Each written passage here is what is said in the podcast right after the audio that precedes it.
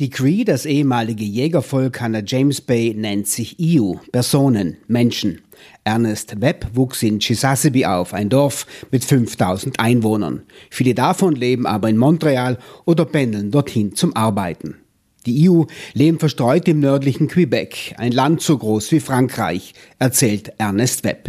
Ehemalig stimmt nicht ganz, wirft Ernest Webb ein. Einige Ius sind noch immer Trapper, Jäger und Fischer in der weiten Taiga, leben mit den Jahreszeiten, folgen den Karibu und den Lachsen, einige sprechen gar noch die eigene Sprache, listet Webb die Besonderheiten der Iu auf. Seit 1975 sind seine Leute und sein Land starken Veränderungen unterworfen. Stichworte Staudämme, Stauseen, Bergbau, industrielle Erschließung. Like I said, we call ourselves people, we call ourselves human. We have a culture of hunting, fishing, and trapping that still continues to this day. Uh, we still speak our language for the most part.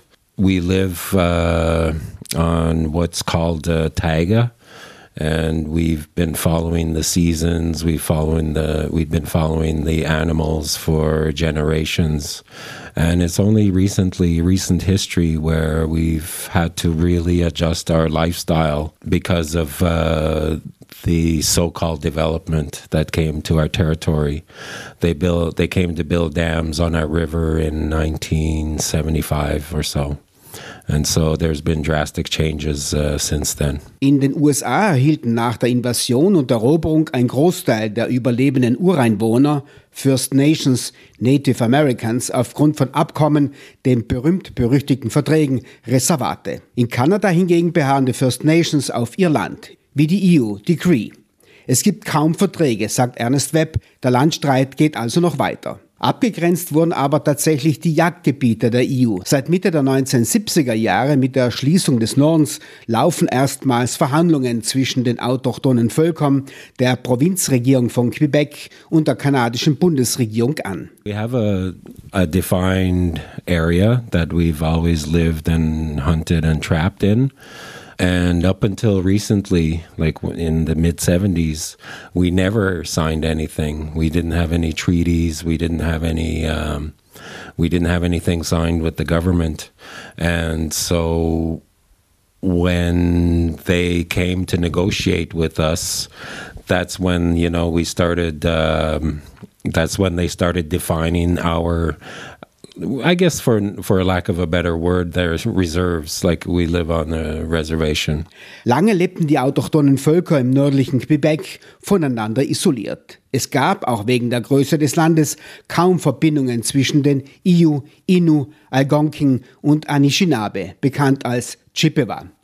Wegen der schrumpfenden Zahl der wilden Karibu baten die Innu die Iu um Hilfe. Das Zusammenschauen der verschiedenen autochthonen Völker war schwierig, während die Iu Englisch als Zweitsprache, inzwischen öfters auch als Erstsprache verwenden, wird von den anderen autochthonen Bevölkerungsgruppen Französisch verwendet. Before we never really used to talk with our neighbors, the Algonquins, uh, the Anishinaabe, until because there was sometimes there was animosity, you know, just because of the language difference. Because most of them most of them speak French, um, where as their second language, and for us mainly our second language is English. So there was a bit of animosity there, but in the last few years, there's been lots of um, people coming together for a common cause. Gemeinsame Anliegen erleichtern trotz unterschiedlicher Sprachen das Vernetzen. Junge Aktivistinnen organisieren Protestmärsche, um die Anliegen ihrer Gemeinschaften zu unterstützen, sagt Ernest Webb. You know, there was uh, there, was, there was a walk. They call it the journey of Nishiu, and so people, some young like there was a group of maybe seven people, seven young people that started up in Great Whale, and they started walking towards Ottawa which is our nation's capital. And so along the way, people started joining, and a lot of them were people from the other groups like the Algonquin and whatnot. And so from there, on a personal level, there was uh, relationships that started. Ein wesentliches gemeinsames Anliegen ist der sogenannte Indian Act. Die kanadische Bundesregierung legte mit diesem Gesetz fest, wer Indianer bzw. Indianerin ist. Ein Gesetz, das nur dazu diente, sagt Webb, die Anzahl der indianischen Bevölkerung zu verringern. And then when you look at what it's designed to do, it's designed to make bring the numbers down of native people. And as the generations go, there's less and less native people because uh, it, it, there's different situations. Like maybe, especially in my mom's case, when she married my father, who's non native, she lost her status. And so when she lost her status, we didn't get any status. And so that that was the Indian Act in in action. And there's been new there's been um, activism, you know, to try and change certain aspects of that. And so in 1980 84 or 85 in the mid 80s my mom got her uh, status back and so that meant that I got status as well too.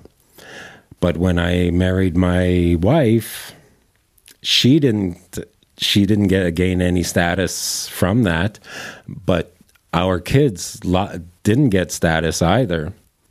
And, but that's changed recently as well too, and so now our kids get status. But the one thing um, when my when I talk about my mom losing her status, if a non-native woman married uh, a native guy, she would get full status. You know, so that was the inequality of that. Webb zitiert sich als Beispiel. Seine Io-Mutter heiratete einen Weißen, sie und damit auch ihre Kinder verloren den sogenannten Indianerstatus. Das bedeutete, nicht mehr Angehörige der IO zu sein, der Verlust der bundesstaatlichen Sozialfürsorge, kein Wohnrecht auf Stammesland, kurzum ethnische Enteignung. Den Indian Act nennt Ernest Webb Ausdruck des kanadischen anti-indianischen Rassismus, gegossen in ein sehr fragwürdiges Gesetz. Dieses Gesetz gilt auch in der frankophonen Provinz Quebec, regiert von Autonomisten. Die französischsprachigen Quebec-Bewohner verstehen sich als eigenständige Nation in Kanada, bestehen deshalb auf Sonderrechten, um in diesem anglophonen Großraum überleben zu können. Webb teilt diese Haltung, wirft seinen französischsprachigen Landsleuten aber vor, die indigenen Völker zu vergessen. Sonderrechte für das kulturelle, sprachliche und wirtschaftliche Überleben fordern nämlich auch die autochthonen Völker, führt Ernest Webb aus. Like the one thing that uh, the Quebecois people like to say is that they were they're a, a minority in in Canada, you know, that need special protection, that need uh, uh, rights, you know, to be able to survive as a society. And then a lot of times they forget to look in their own backyard. You know, we're there as well too.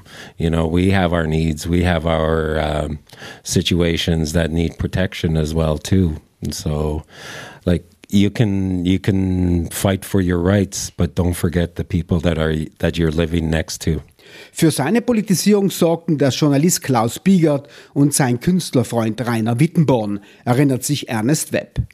Mitte der 1980er Jahre besuchten die beiden Münchner die James Bay. Der Energiekonzern von Quebec setzte damals das Land unter Wasser, siedelte die Menschen der Jägerdörfer kurzerhand um. Tausende Tiere ertranken in den Fluten des neuen Stausees. Bigert und Wittenborn zeigt mit einer Ausstellung den Betroffenen, was sie verloren haben. Er, Ernest Webb, entdeckte damals seine Wurzeln, seine Kultur, seine Identität. He came to he came to my hometown before it was moved. Uh, it was called Fort George. Um, it was on an island uh, at the mouth of the river, in leading leading into James Bay. And so, him and his uh, partner uh, came to Fort George when I was a young boy, and I, I, I sometimes saw them, you know, in the in the community and whatever but I wasn't really sure what they were up to. And then uh, finally, they show an exhibit of, uh, you know, because they would go visit and stay with the hunters and, you know, the people on the land.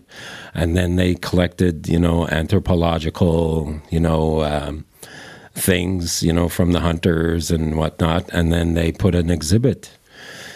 And the one thing for me growing up is that I took our culture and our our language for granted And there were a lot of things that I thought were dying or dead about our culture.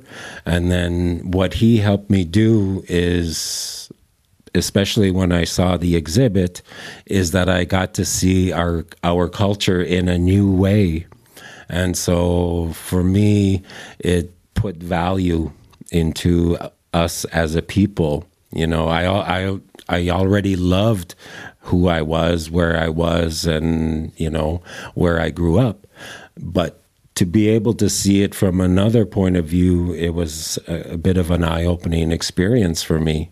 And then they released a, uh, a book called uh, A River Drowned by Water. And then just recently in Quebec City, at a uranium conference, I uh, got a chance to bring the book to Klaus and got him, and I got him to uh, sign the copy. And so that's how we uh, reconnected again.